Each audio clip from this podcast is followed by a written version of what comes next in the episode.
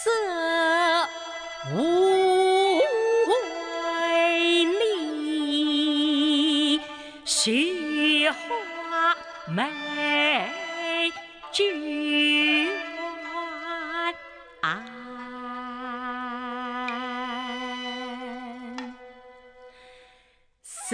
一曲水磨细腻婉转，传奇昆曲雅步正音。欢迎收听中国昆曲式电台，我是主播石莲。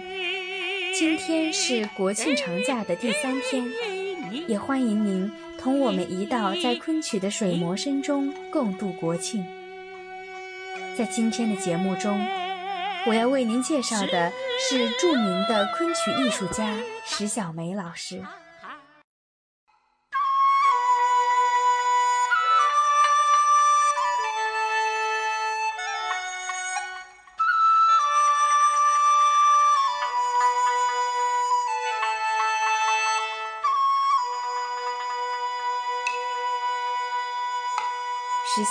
从小做科江苏戏剧学校昆曲班，学的是旦角。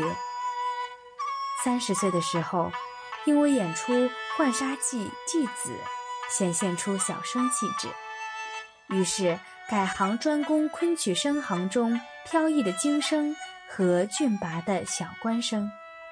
他的开蒙师傅是昆曲界鼎鼎有名、腹似极宽的沈传芷先生。石小梅跟着沈先生踏踏实实地学了几年的戏，先生留给她终身受用的三个字：上规矩。一个好的昆曲演员，必须先做到谨守表演程式，之后才能有所创新。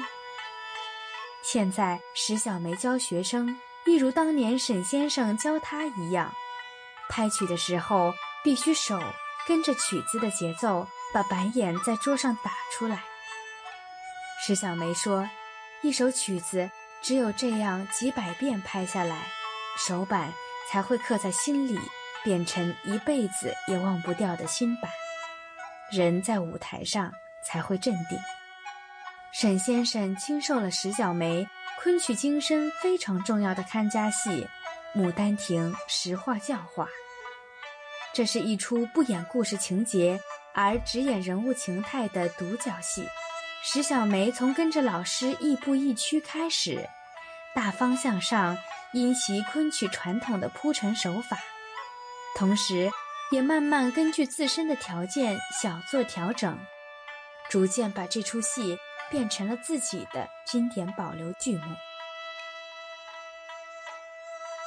比如在实话中，加入了其他演员基本不唱，而汤显祖文学本中。原有的景禅道，在这之前，昆曲艺人考虑演出时间的限制以及舞台场面的调度，从来没有在舞台上唱过景禅道。但从文学本的角度来看，这支缠绵悱恻的曲子是全折甚至全剧的一个曲演，是汤氏传奇灵魂之所在。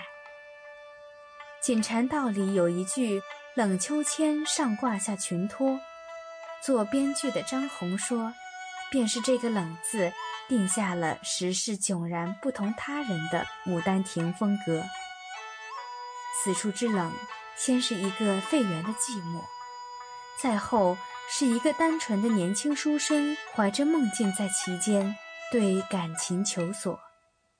石小梅在舞台上传达给观众的。”是一种悠远的人生余绪，涉世不深、尚沉浸在人生猎奇快乐的年轻人未必理解，但有经历的中年人看后，会在内心中与舞台上石小梅的表演节奏合拍起来。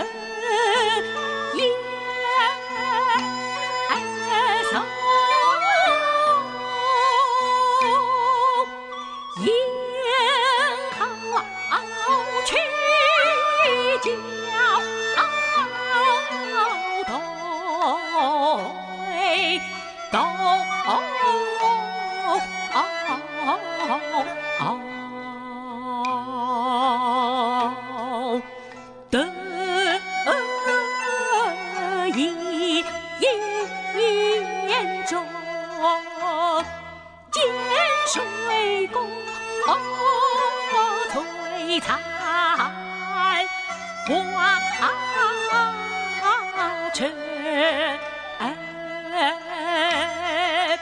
怕到老难成。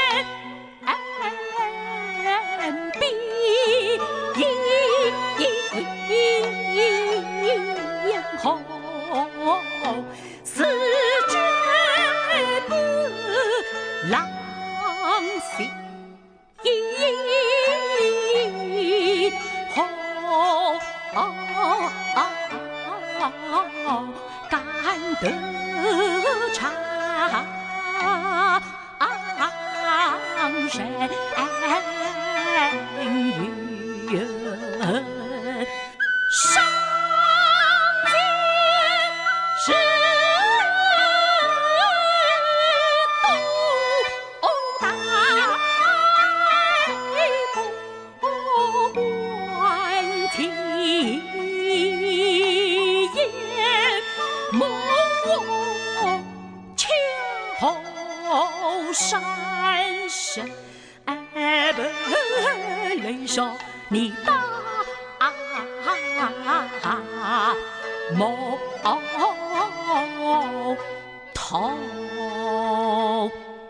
城。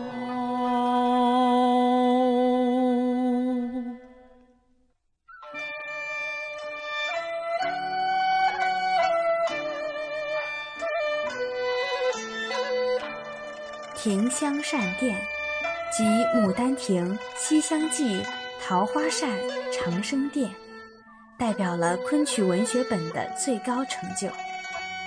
然而，《桃花扇》虽然在文学史上有极高的地位，在昆曲舞台上却没有任何一出剧目流传下来，人们就此有各种见解议论。就在一片议论声中。石小梅、张红夫妇小心翼翼地推出其中一折题画，讲述的是侯方域在经历颠沛流离的逃亡生活之后，终于明白，乱世中不会再有任何读书人可以寄托的政治抱负。他想起昔日陷于温柔乡中的种种，喟叹着“大事已不可问，且看春光”。寻访心上人李香君，孰料萧然美人去远。他寻遍了香楼上下，最后争立在早春尚有些冷意的东风，直至晌午，才恍然明白，昨日如花美眷已在乱世中遍寻不见。他最后的一抹心头微热，也寒凝成冰。伴着石小梅的金石之声，一种冷雨幽窗的气息扑面而来。在石小梅的戏里，他不是与她擦肩而过，就是天各一方。《西楼记·错梦》里面，穆素辉一闪而过，一句话没说；《南西厢记·游店》里，只和崔莺莺打了个照面。《桃花扇》题画中。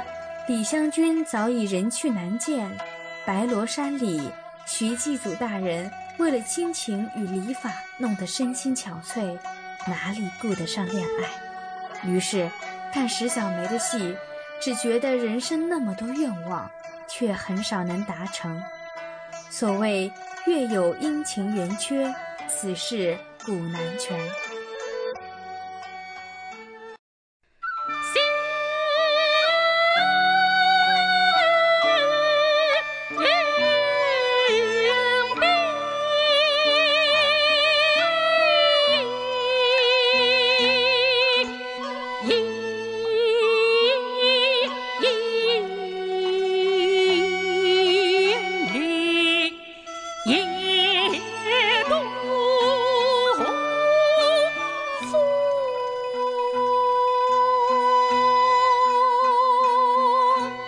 See.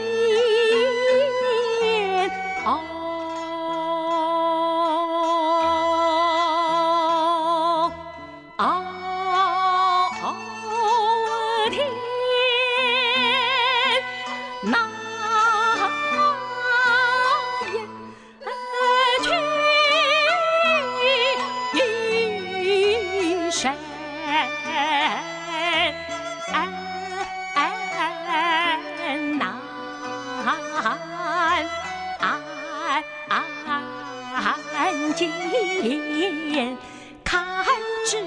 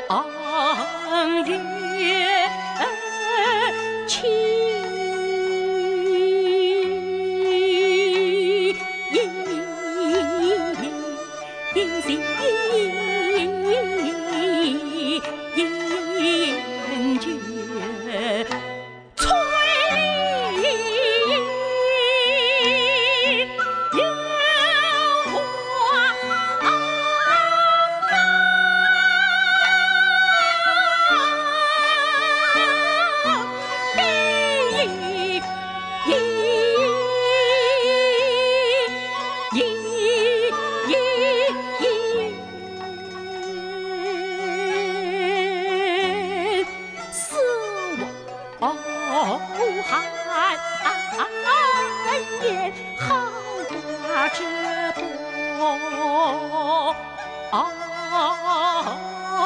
招礼。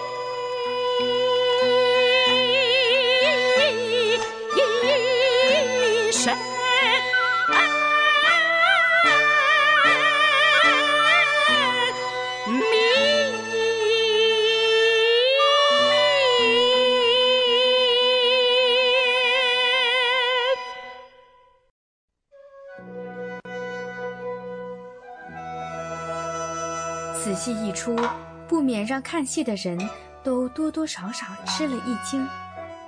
石小梅、张红夫妇起初并没有很大的勇气告诉外界，这是他们独立创作的新剧目，一时间扑朔迷离。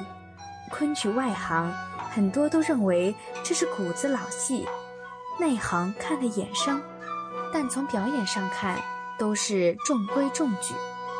而直到这出题画帮助石小梅拿到了一九八五年度的梅花奖之后，他们两个人才如释重负，明确告诉外界，这是他们两个人自己造出来的一出戏。石小梅夫妇造这出戏的时间是上个世纪八十年代，那个十年是现在一批顶级昆曲演员。在文革之后，重新向残存下来的昆曲传字辈艺人问艺请教的黄金时段。那个时候，各个行当的传字辈艺人还都保持了不错的身体，而能够身体力行地教授剧目。他们的存在就是严格的昆曲舞台表演典范。从师承的角度，严厉控制了昆曲传授到石小梅他们的身上是没有走样的。因此，当石小梅和张红猛然推出一则闻所未闻的题画，他们内心对传统的畏惧心理是可想而知的。而正是因为这对传统规范的畏惧心理，能够令他们从形而上的角度。考虑昆剧行当家门的特殊要求，不似今天的新昆曲，已经冒冒失失地掺进来各色千奇百怪的形式。石小梅说：“我们现在的舞台还是几百年前的舞台格式，旋律腔格还是几百年前的格律，我们身上的穿戴也是几百年前的穿戴，我们没有本事。”抛弃这些祖宗留下来的东西，另起炉灶。即便新的炉灶起了起来，编出来的昆曲一定是加生的。题画之后，石小梅夫妇开始整理全本《桃花扇》。昆曲的本事是用一种极度的抒情方式来构成国人传统的文化精神，因此改编《桃花扇》的压力。不是改编一般明清传奇可以想象的。石小梅和张红意识到南明历史对应了现实的无奈，而正是古今人生的种种无奈，构成了戏剧舞台上真正有意义的审美意境。于是，一九一一年，江苏昆曲院首次抛开了男主人公投降的结局，尽管没有遵循原著入道的结局。却用舞台上无形的隔离，表达了桃花扇底送南朝的苍茫人文意蕴。如今的石小梅已经因为行政体制的改革，虽在演艺的盛年，也匆匆离开了昆剧院的舞台。偶尔，昆剧院会邀请她回去演一些早年的代表剧目，但从一个演员的角度上看，他已经没有了任何进行新的艺术创作并亲身实践的机会了。江苏省昆剧院的石小梅时代就此结束。除了他们自己之外，没有人会去琢磨这样一个演员的表演艺术风格是怎样形成的，也更加没有人去考虑今后的古老昆曲应该按照一种怎样的模式延续它的生命。和内在的精神。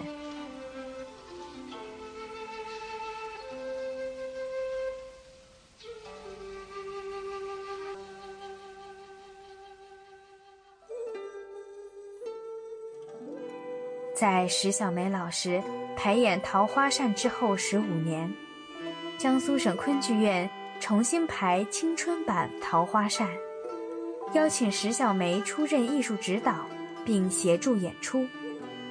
而青春版《桃花扇》中，扮演侯方域的便是昆曲第四代青年演员石小梅老师的亲传弟子施夏明。有人说，二十岁的施夏明一生未发，那段风流态度先叫人过目难忘。在接下来的一期节目中，我们有幸邀请到昆曲演员施夏明。为我们讲述他与昆曲的故事，敬请期待。主播文案选自石小梅《人在琼楼第几层》，作者冯亚冰。更多精彩内容，请关注中国昆曲社微信公众账号，输入“昆曲社”的全拼，就能够订阅有声有色、赏心悦目的大雅昆曲微刊啦。感谢您的聆听。我们下期再见。